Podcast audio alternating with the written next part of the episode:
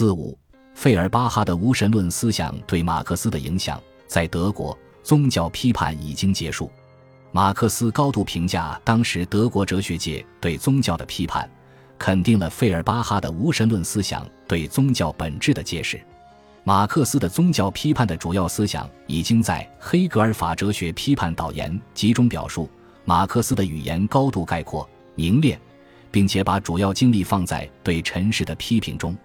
诚如恩格斯所言，对宗教的批判其实都是在重复费尔巴哈。因此，我们有必要通过对费尔巴哈宗教批判思想的研究，进一步全面理解、掌握宗教批判思想，领悟宗教的秘密。明白费尔巴哈对马克思的影响和马克思对费尔巴哈的超越，费尔巴哈对马克思及那个时代的影响，黑格尔哲学及青年黑格尔派的思想是那个时代的主要哲学思潮。从在柏林大学求学开始，马克思在思想和成长方面就深受其影响。费尔巴哈的宗教批判思想对马克思产生深远影响。马克思在继承和发展了费尔巴哈的宗教批判思想的基础上，彻底走出宗教，走上扬弃私有制、解放人类的理想之路。第一，费尔巴哈生平及思想转变。一八零四年，路德维希·费尔巴哈出生于巴伐利亚的兰德休特城，他的父亲是当时极有教养而又具叛逆精神的刑法学家。费尔巴哈起初趋向神学。一八二三年。他进入海德堡大学神学系，但不久被黑格尔哲学所吸引的他从神学转向哲学。1824年转入柏林大学哲学系，听黑格尔的课。1825年，他在给父亲的信中说自己决意与神学分别。他谈到自己放弃神学是经过深思熟虑的，绝不是由于莽撞或者轻率，也不是因为单纯的不再喜欢。费尔巴哈放弃神学，是因为神学不能满足他的要求，那是精神所需要的必不可少的东西，那是他饥渴又好胜的灵魂所欲求的。他说：“我的心灵向往着辽阔的大世界，这是怎样的欲求啊！简直无边无际。我要把大自然，那怯懦的神学家对他的深邃感到惊慌失措的大自然，我要把人，就是说把完整无缺的人，不是神学家。”解剖学家或法学家，而只是哲学家的对象的人，拥抱在我的怀里。一八三零年，费尔巴哈匿名出版了《论死与不死》，但人们很快就知道了这位大胆的作者。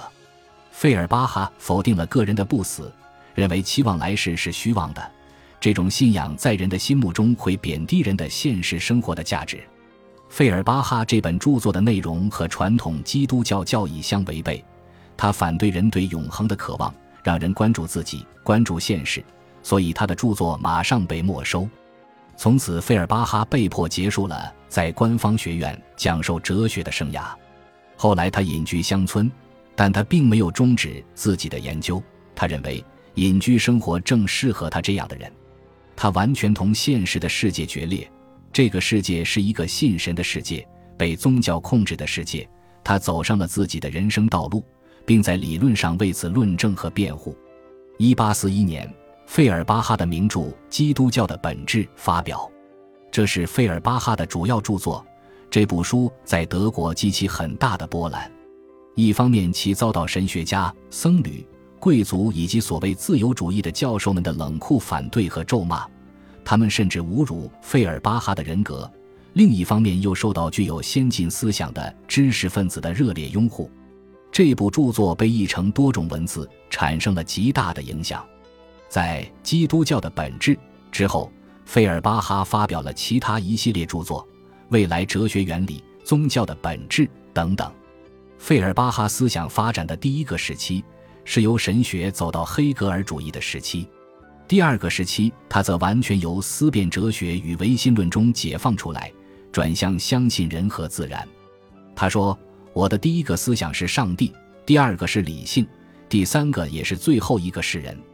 上帝、理性、人，这就是他的精神和心灵之路，他的思想历程。回归到现实，回归感性，回归做人。诚如费尔巴哈自己所说：“真正的哲学不是创作书，而是创作人。”第二，费尔巴哈宗教批判思想对马克思的影响。马克思在柏林大学学习的时候就开始阅读费尔巴哈的文章。当时，费尔巴哈因宣传无神论和批判黑格尔而名噪一时。马克思深深被费尔巴哈敢于否定的勇气以及他开拓创新的能力所折服。在博士俱乐部期间，俱乐部成员把黑格尔的辩证法用于精神思辨领域，首先用于对宗教的批判。但这种批判却丝毫不接触具体的现实，马克思则致力于把哲学用于联系社会生活的实际。当然，马克思并未低估批判宗教的意义。博士俱乐部在费尔巴哈的影响下，公开宣扬无神论。一八四一年四月，费尔巴哈发表了他的最有影响的著作《基督教的本质》。该书对基督教进行深入的批判研究。费尔巴哈的批判与一般的青年黑格尔派的批判有所不同，正如他在第二版序言中所说，他是把一般的基督教，也就是基督教的宗教作为批判的对象，而其他的青年黑格尔派的学者主要将基督教的哲学或神学作为批判的对象。我的主要对象是基督教，是宗教，它是人之直接对象，直接本质。费尔巴哈在给发行人维甘德的信中是这样说明该书的基本思想的：宗教，特别的是指基督教，它的客观本质只不过是人的本质。所以，费尔巴哈指出，神学的秘密是人本学。正是因为人们把宗教哲学想象并描写为秘传的或秘密的人本学或心理学，这就奠定了新科学的基础。麦克莱伦先生说，这直接与黑格尔的宗教哲学对立。黑格尔在《宗教哲学讲演录》的导言中曾经反对把宗教逐出理性的领域，而放到感情任意的主观性的领域中去。如果上帝观念完全由感情得来的话，那些人最终会承认上帝是软弱的、希望和喜悦的产物，而这就引向了无神论。虽然黑格尔批判的不是费尔巴哈，但却是费尔巴哈将这个预言变成了现实。走上了这条黑格尔在一定程度上看见其与通俗信仰完全不同的预示新曙光的路。正因为费尔巴哈将宗教引向了人本学，引向了人的内心，所以这本书的内容是病理学的或生理学的，然而其目的则又是治疗学的或实践的。因为如此，在这个摆脱宗教控制的时代，费尔巴哈的著作才能在人的内心掀起深刻的革命。影响千千万万人的精神和信仰。对于费尔巴哈来说，凡是宗教的东西都有异动感情的特点。在他看来，基督教之基本教条不过是被成全了的心愿；基督教之本质乃是心情之本质。心情是人睁着眼睛所做的梦，因而宗教不过是人意识清醒时所做的梦而已。人希望自己被上帝所爱，并依赖于上帝使自己得救。弗里德里希·恩格斯在后来回忆当时的情况时写道：“这本书解除了困住人们内心的魔法体系，被炸开了，而且被抛在一旁了。这样的解放作用，只有亲身体验过的人才能想象得到。我们一时都成为菲尔巴哈派了。”恩格斯以此来形容当时人兴奋的状态，被鼓舞和被打动的喜悦。而且，恩格斯也谈到马克思的态度。马克思同样欢欣鼓舞，费尔巴哈的《基督教的本质》深深地影响了马克思，这可以从《神圣家族》中看出来。宗教问题曾经是恩格斯非常苦恼的问题。走出精神被控制的迷信的深潭后，恩格斯的解放感真切而感人。马克思的精神状态虽然和恩格斯不同，但同样受到这本书很深的影响。麦克莱伦在《青年黑格尔派与马克思》中说：“基督教的本质这本书的主题，他对宗教的批判，不是马克思最关心的，因为他已经从布鲁诺·鲍威尔那里听到了无神论了。给马克思印象最深的是该书的人本主义。麦克莱伦没有理解人本主义和宗教批判的关系。费尔巴哈说道：‘上帝对人的爱，宗教之根据和中心点。’”不就是人对自己的爱吗？不过这种爱被对象化，被看作是至高的真理，人的至高本质罢了。只有发现人本学的秘密，才真正找到宗教的秘密，才完成了对宗教的批判，才揭露出无神论是宗教的秘密的真谛。麦克莱伦论证了马克思论犹太人问题。一八四四年经济学哲学手稿等处的用语及思想都有基督教本质的痕迹。马克思在他一八四二年初写的，一年以后发表的一篇论文中，对费尔巴哈思想表示了热烈的信仰。马克思认为，接受这些思想对于那些希望了解真理的人来说是绝对必要的。我劝你们，马克思真诚地告诉思辨神学家和哲学家们：假如你们愿意明白事物存在的真相，即明白真理，那么就必须从先前的思辨哲学的概念和偏见中解放出来。你们只有通过火流才能走向真理和自由，其他的路是没有的。费尔巴哈才是我们时代的敌罪所。火流指费尔巴哈，因为费尔巴哈是德文 Farbok 的音译，而德文 Farbok 的字面意思就是火流。费尔巴哈不仅尖锐地批判了封建阶级在宗教方面的意识形态，也对黑格尔哲学的个别方面做了批判性的发展。他指出。任何宗教以及黑格尔的唯心主义的内容都是同世界的真实本质，同人的尊严不能相容的，因此必须加以扬弃，用哲学上的唯物主义取而代之。费尔巴哈宣告：世界和人的存在既不需要上帝，也不需要什么绝对观念，二者是由于宗教本身，并通过自己本身而成为必然的，并且是可以感觉到的恶物质的。人的操作指南归功于自然界，并且是自然界发展的产物。自然界是第一性的，并且不依赖于人和人的觉知而存在。在自然界和人以外，就没有别的东西，也没有上帝。宗教是人的产物，不是上帝创造了人，而是人按照自己的形象创造了上帝。费尔巴哈的这些见解打破了黑格尔唯心主义的束缚，他的唯物主义。无神论和人本主义的思想在德国进步知识分子中产生十分巨大的影响。科尔纽在《马克思恩格斯传》中曾指出，费尔巴哈哲学影响了德国当时思想理论发展的不同走向。苏联哲学家瓦凯舍拉瓦则说，19世纪40年代德国的精神气候非常有利于马克思的创举，这是毫无疑问的。费尔巴哈大大地动摇了思辨哲学的威信。他发出了结束思辨的、将死的经验哲学和面向活生生的经验、面向对现实的直观的号召。这个号召对马克思的精神气质来说是再合适不过了。张敏博士在《超越人本主义：马克思与费尔巴哈关系新论》一书中，详细分析了费尔巴哈对马克思的影响。从当时德国的大环境、大气候来说，马克思也不可能不受费尔巴哈的影响。费尔巴哈人本主义的影响是潜在的、隐晦的，渗透于德国当时的整个思想界和理论界。费尔巴哈人本主义思想对19世纪40年代的整个德国都产生了极其重大的影响。它渗透于当时整个德国理论界，甚至直接规定了当时社会的理论特征和文化背景。传统观点习惯于在两个转变的历史语境和理论框架内解读费尔巴哈与马克思的关系。所谓两个转变，一是指马克思思想发展经历了从唯心主义到唯物主义的转变；另一个是指马克思从革命民主主义者向共产主义者的转变。当前学界主张走出传统苏联教科书模式，走进马克思，深化对马克思思想的研究。有学者进一步提出，马克思实现哲学革命、创立唯物史观所经历的两个转变：第一次是从先前的青年黑格尔派的唯心主义转向费尔巴哈式的一般唯物主义和人本主义历史观；第二次是根本超越上一时期的费尔巴哈式的抽象人本学唯心史观，真正完成了哲学革命，创立了唯物史观。这两个转变发生在前后相继的两个不同时期。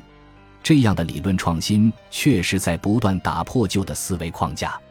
这种观点看到费尔巴哈对马克思的影响，看到这种人本主义在马克思思想中的重要地位。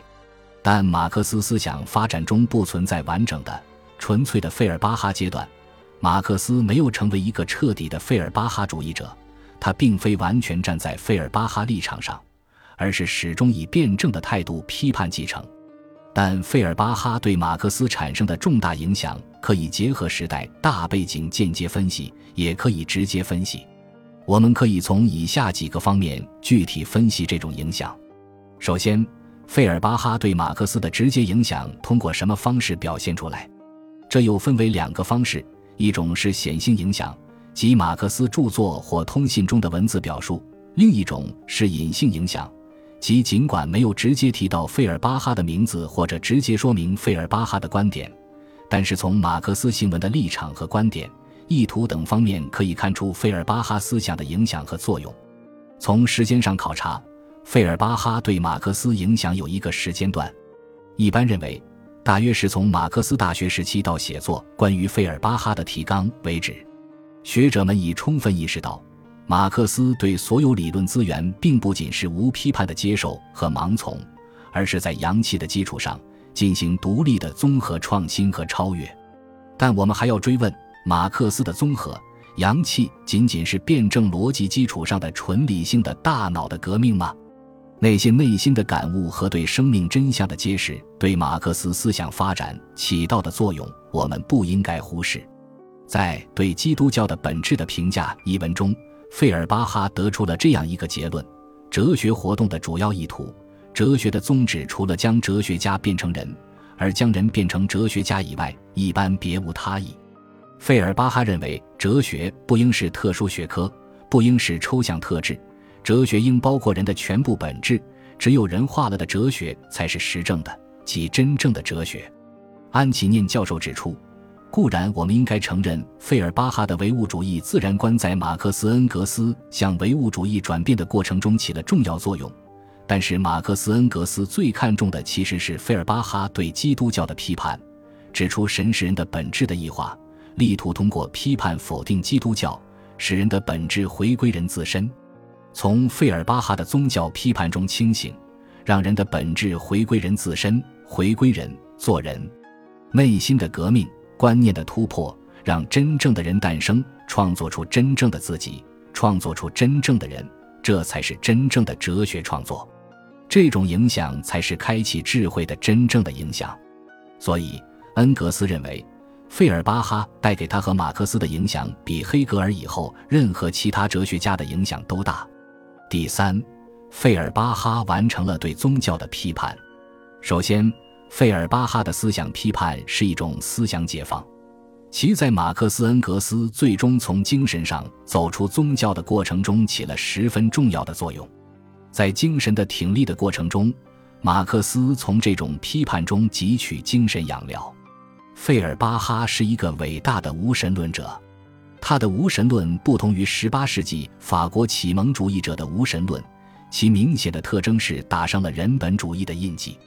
他的一个十分重要的命题——神是人的本质的异化，最集中地体现了费尔巴哈无神论的人本主义性质。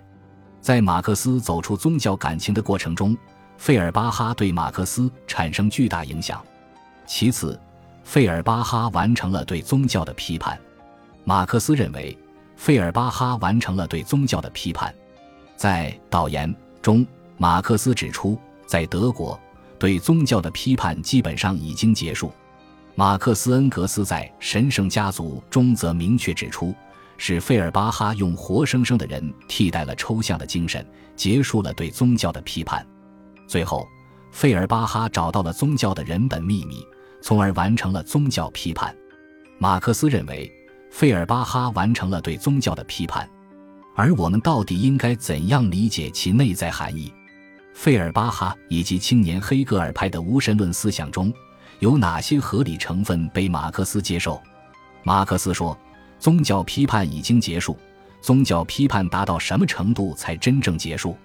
马克思说，对宗教的批判最后归结为人是人的最高本质这样一个学说。费尔巴哈找到宗教的人本秘密，揭示了宗教的本质，完成了对宗教的批判。费尔巴哈对宗教批判的重点在于指出，不是神创造人，而是人创造神。